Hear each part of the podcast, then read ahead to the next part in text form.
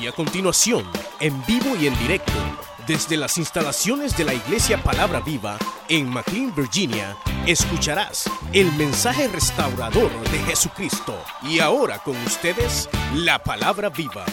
Vamos a buscar el libro de Jeremías. Jeremías capítulo 9.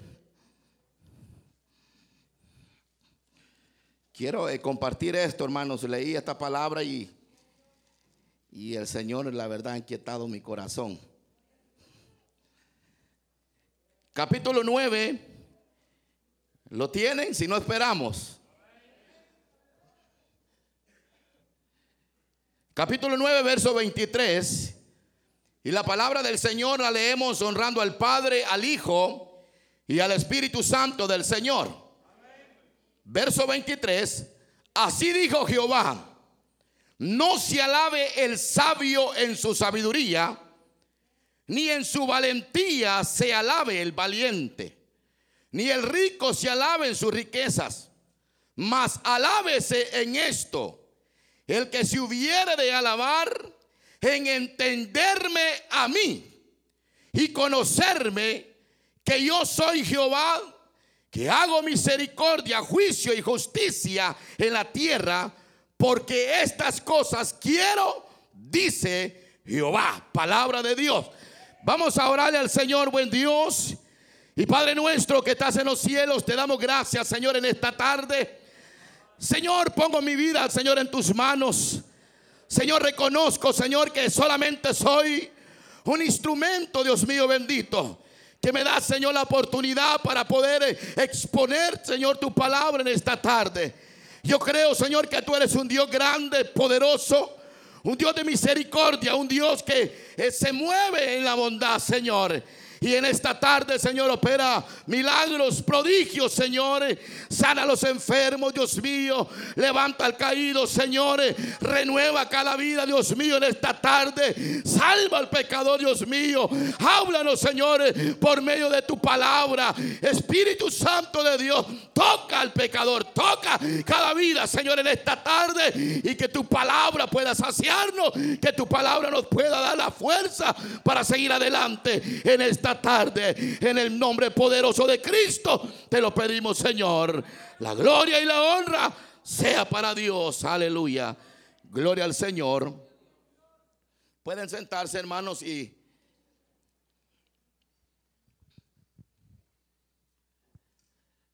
en la vida, hermanos, eh, yo me he encontrado, hermanos, con, con muchas personas, hermanos, que les gusta muchas veces alabarse por lo que poseen, por lo que creen que tienen y porque realmente, hermano, este mundo, en este mundo nadie tiene nada. Hay gente que dice, yo tengo casa, yo tengo carro, y déjeme decirle que usted no tiene nada completamente. Usted no tiene nada que, en este mundo no hay nada que se pueda que se pueda tener. Lo que hoy es, mañana no es. Ahora, ahora tenemos el día de mañana, quién sabe eh, que tengamos, pero la realidad, hermanos, que nada trajimos a este mundo y nada de lo que tenemos nos llevaremos para la otra vida. Todo lo que usted es, lo que usted tiene, lo que usted puede llegar a lograr en esta tierra, todo se va a quedar aquí en esta tierra. Nada nos vamos a llevar.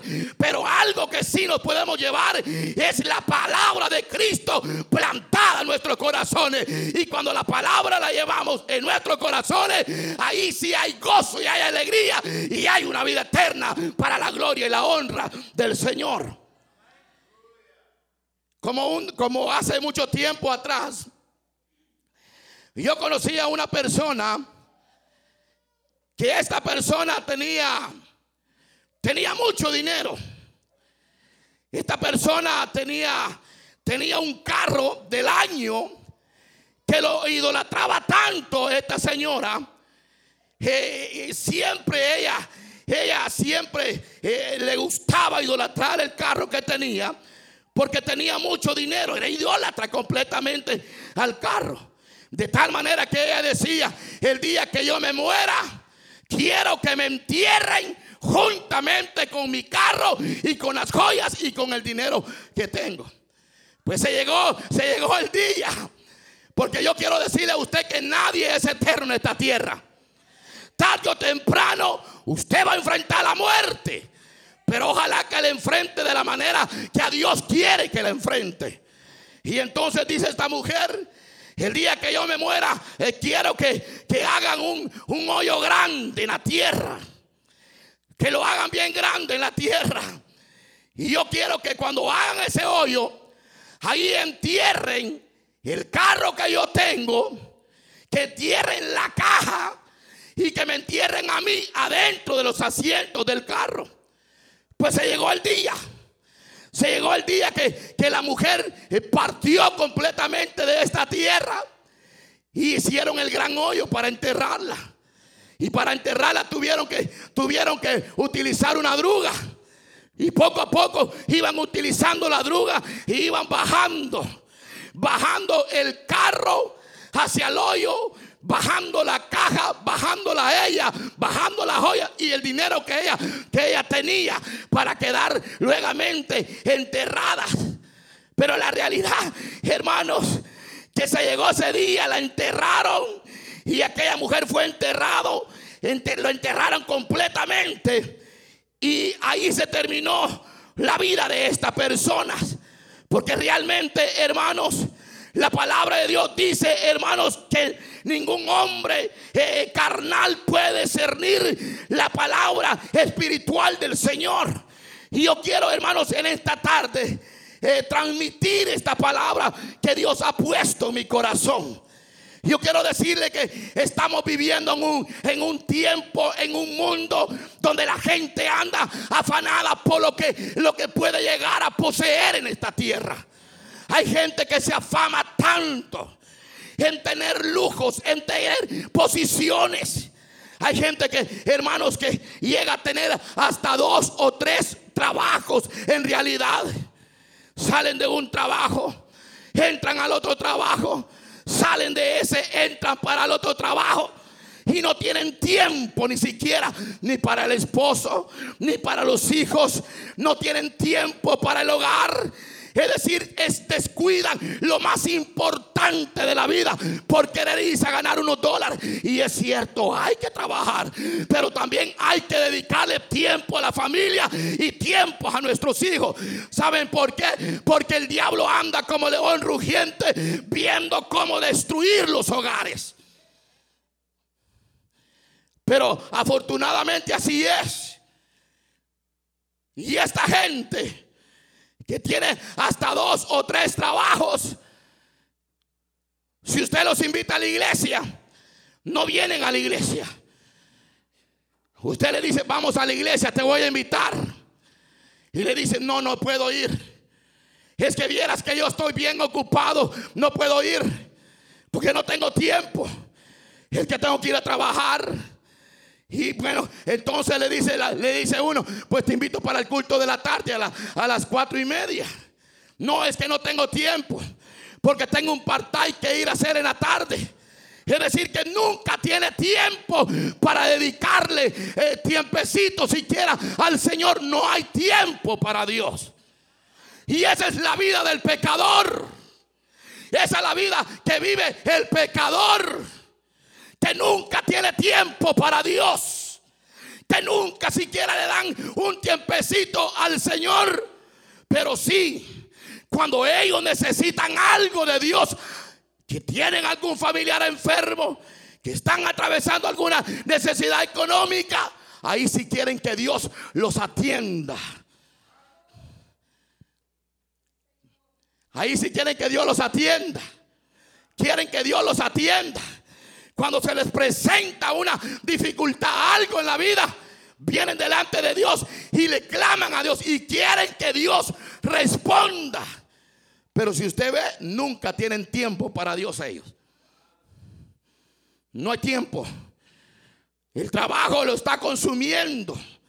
No hay tiempo para Dios. Pero sí quieren que Dios les oiga. Pero sí quieren que Dios les escuche. Porque hay gente, hermano. Óigame, hay gente que quieren tener a Dios como un microwave. Que cuando quieren comerse algo, acuden a calentar la comida en el microwave. Así lo quieren tener a Dios. Cuando lo necesitan. Cuando lo necesitan. Quieren que Dios les responda. Y Dios no es, hermano, payaso de nadie de nosotros. ¿Saben por qué? La gente quiere tener de machista a Dios. Y la realidad es que Dios no se va a glorificar en la vida de alguien así. Porque les digo, esto viene siendo como, como cuando nosotros vamos al supermercado. Que cuando ya no tenemos arroz para cocinar, vamos al supermercado. Porque necesitamos arroz, vamos al supermercado. Cuando usted está atravesando algo en la vida, que está enfermo, que está preocupado, afligido, entonces viene a la casa de Dios. Pero bienvenido, pero Dios no quiere eso. Dios quiere que lo busquemos en todo tiempo. Y es que es bien tremendo, hermano. Nunca hay tiempo para Dios. Nunca hay tiempo para Dios. Pero la gente sí quiere que Dios les oiga y los atienda. Entonces, entonces me llamaba tanto la atención la palabra que hemos leído.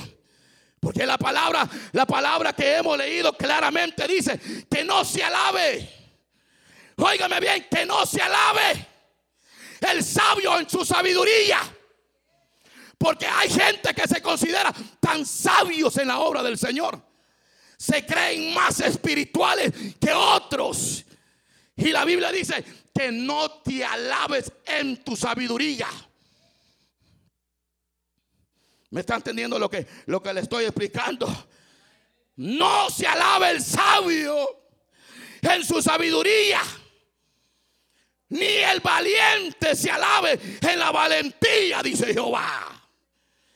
Tremenda la palabra del Señor, hermano. Porque la sabiduría que Dios da, no la da para humillar a los demás no la da para humillar a los demás. Si Dios te da sabiduría a mí y a ti es para que te humilles más delante de Dios y para que el nombre de Dios sea engrandecido por ti y por mí.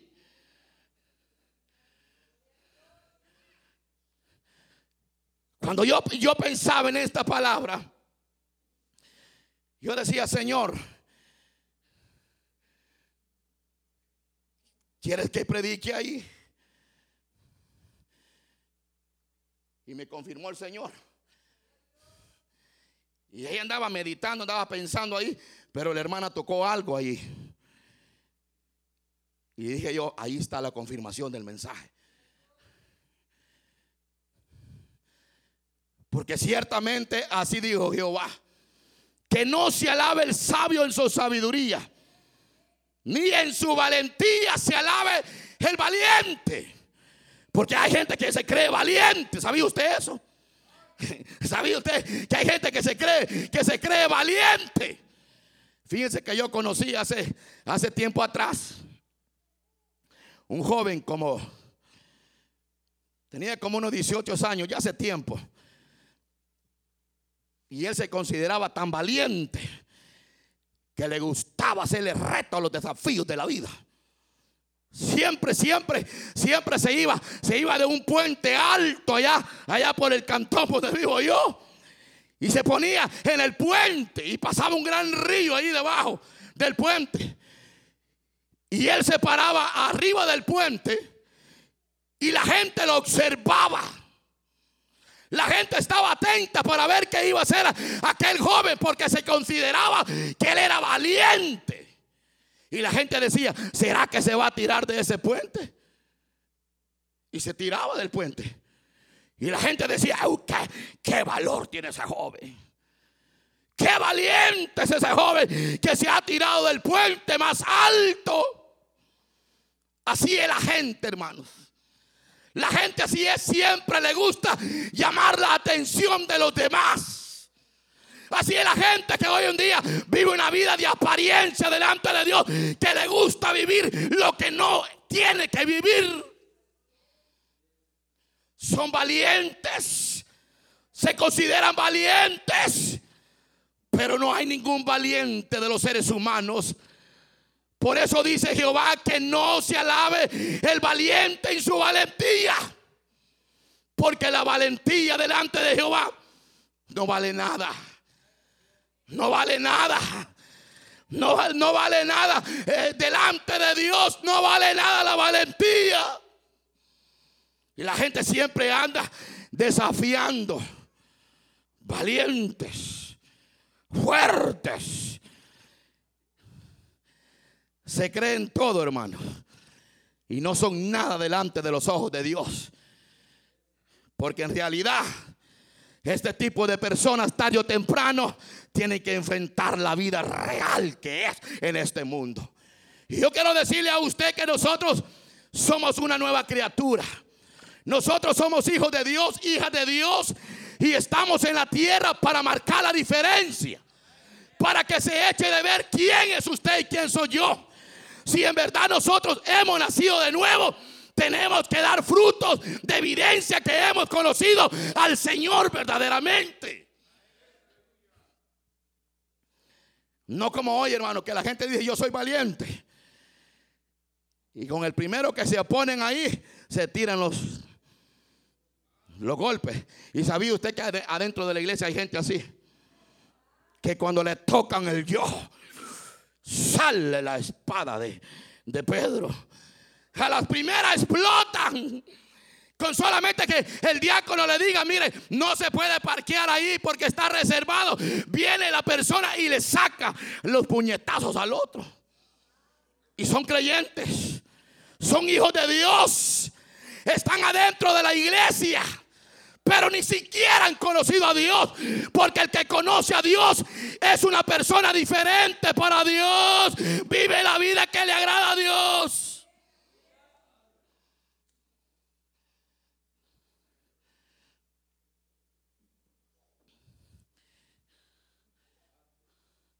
Tremendo, hermanos. Tremendo.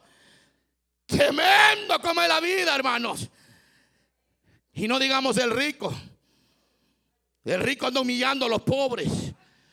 El rico anda pisoteando a los pobres. El rico se anda burlando del pobre. Y mire bien tremenda la vida, hermanos.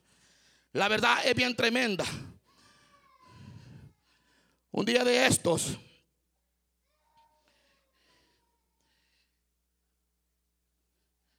Me cuenta un hermano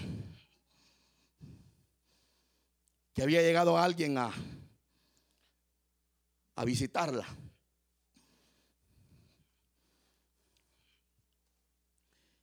Y no llegó a visitarla para, pues sí, para decirle, ¿cómo está hermanita? ¿Cómo le ha ido?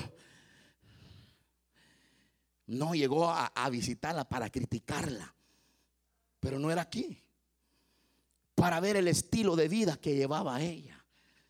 Y le dice, así la tiene su esposa usted viviendo en esas chifurnias que vive aquí en Estados Unidos. Si usted viera que, que yo a mi esposo lo que le pido me lo da. Ay, no, hermana, ese lugar donde usted está viviendo, ese no es, no es adecuado para usted. Y la hermanita como es pobre, humildita, sencilla.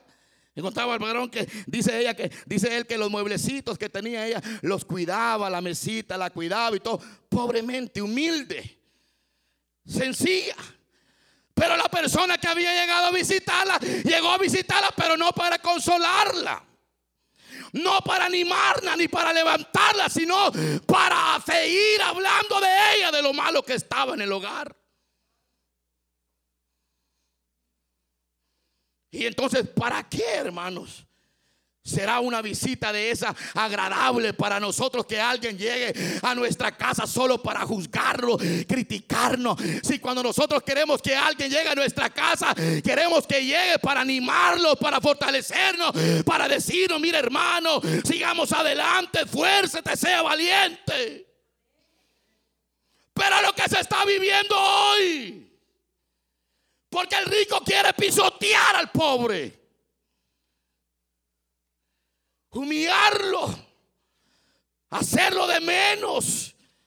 Por eso dice la Biblia que no se alabe el rico en sus riquezas. ¿De qué le sirve al rico que se alabe en sus riquezas? ¿De qué le sirve al ser humano que gane el mundo entero si su alma la pierde?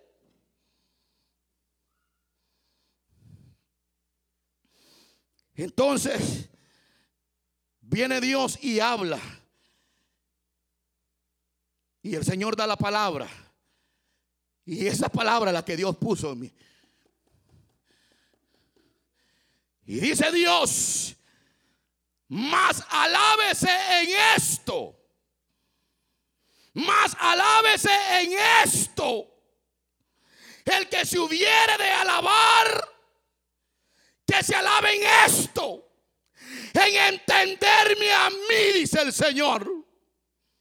Le pregunto, ¿entendemos a Dios nosotros, hermanos? ¿Entiende usted a Dios?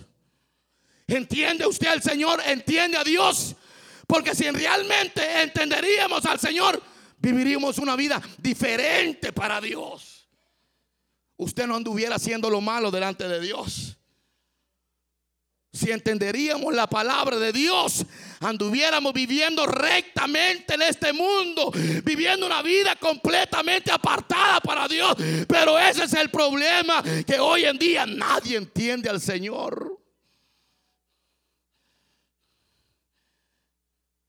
En conocerme, en conocerme, que yo soy Jehová porque hoy en día la gente dice, yo conozco a Dios. Yo conozco al Señor, pero sus hechos, ¿a dónde quedan?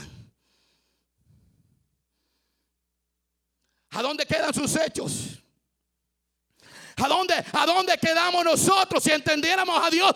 No viviéramos la vida que nosotros muchas veces llevamos, que no le agrada a Dios. Viviéramos la vida que es agradable ante los ojos del Señor. En una ocasión, dice un pastor, que llegó un miembro de otra iglesia y ahí se estuvo congregando por, por seis meses. Y allí en la congregación se, se enamoró de una muchacha. Y le dice, pastor, ¿qué le dice el hermano? Fíjese que la hermana Juliana tal me gusta. Y yo quiero que usted nos case. Porque no queremos casar, queremos arreglar nuestra vida, ponerla en orden. Ah, le dice el pastor, ¿te quieres casar? Sí, me quiero casar, pastor. Ah, le dijo, ¿y tú has estado casado anteriormente? Ay, no, pastor, le dijo. Divorciado estoy, le dijo. Eh, me divorcié con mi país porque se divorció, le dijo, de su esposa, le dijo. Bueno, porque ella me dejó. Se fue, se fue con otro y ella me dejó. Así que ella se casó con otro y yo quedé completamente libre. Y con hermanita que se iba a casar, dice el pastor, era una viuda. Ella sí se podía casar. Y ella se podía casar. Ah, te querés casar. Y dice este pastor que él fue astuto. Ah, le dijo, ¿y por dónde vivía usted antes? Le dice el pastor al, al hombre que se quería casar. Por tal parte le dijo, vivo, vivo, le dijo.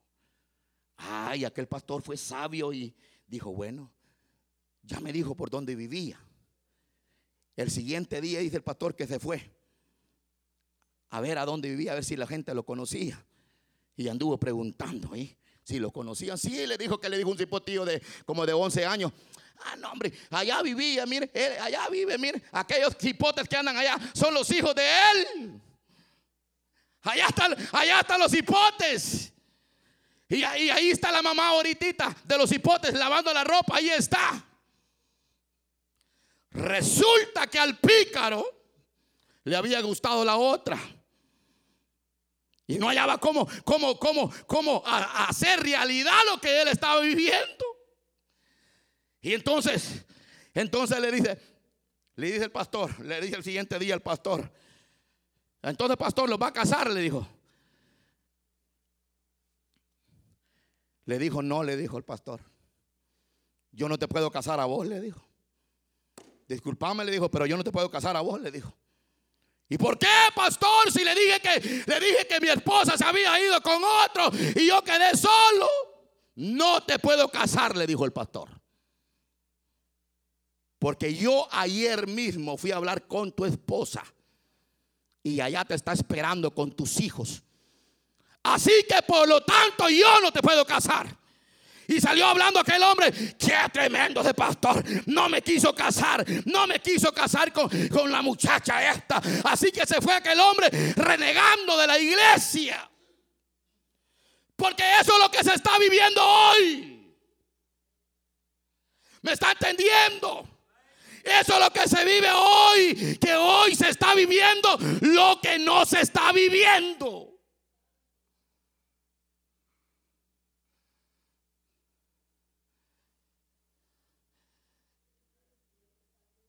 Silencio, hermanos. Pero usted cree que si nosotros entenderíamos a Dios, viviéramos esa vida que, que vivimos, hermano. Por eso digo Jehová que no se alabe el sabio en su sabiduría, ni el valiente su valentía, ni el rico se alabe en sus riquezas. Si no, dice Jehová, más alábese en esto. Que se hubiera de alabarse en entenderme y conocerme a mí. Que yo soy Jehová, que hago misericordia, juicio y justicia en la tierra. Ese es Dios, hermano. Ese es Dios. Dios, Dios es amor. Dios es amor. Dios ama al pecador. Dios lo ama. Dios es amor. Todos dicen que Dios es amor, es cierto. Pero también Dios es fuego consumidor, hermanos.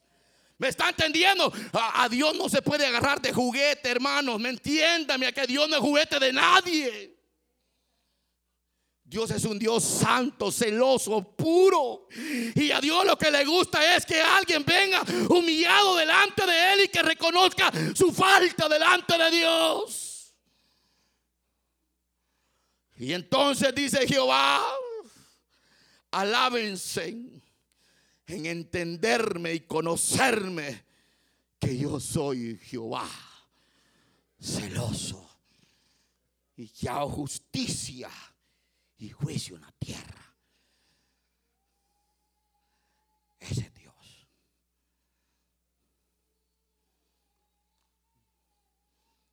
Este es el Señor. Nadie lo puede engañar. Nadie puede vivir dos estilos de vida con el Señor. Del ojo de Jehová, nadie puede esconderse. Nadie puede ocultarle nada porque Él conoce lo profundo que hay en el corazón del Señor. Pero si alguien viene arrepentido delante del Señor, Él es también un Dios de misericordia que perdona. Perdona al pecador y hace misericordia. Entiéndanme a mí, dice Dios. Y es que a Dios no casi nadie lo entiende entendámoslo y conozcámoslo. Que Él es Dios de misericordia, pero también es un Dios de fuego Usted escuchó el mensaje restaurador de Jesucristo desde las instalaciones de la iglesia Palabra Viva en McLean, Virginia.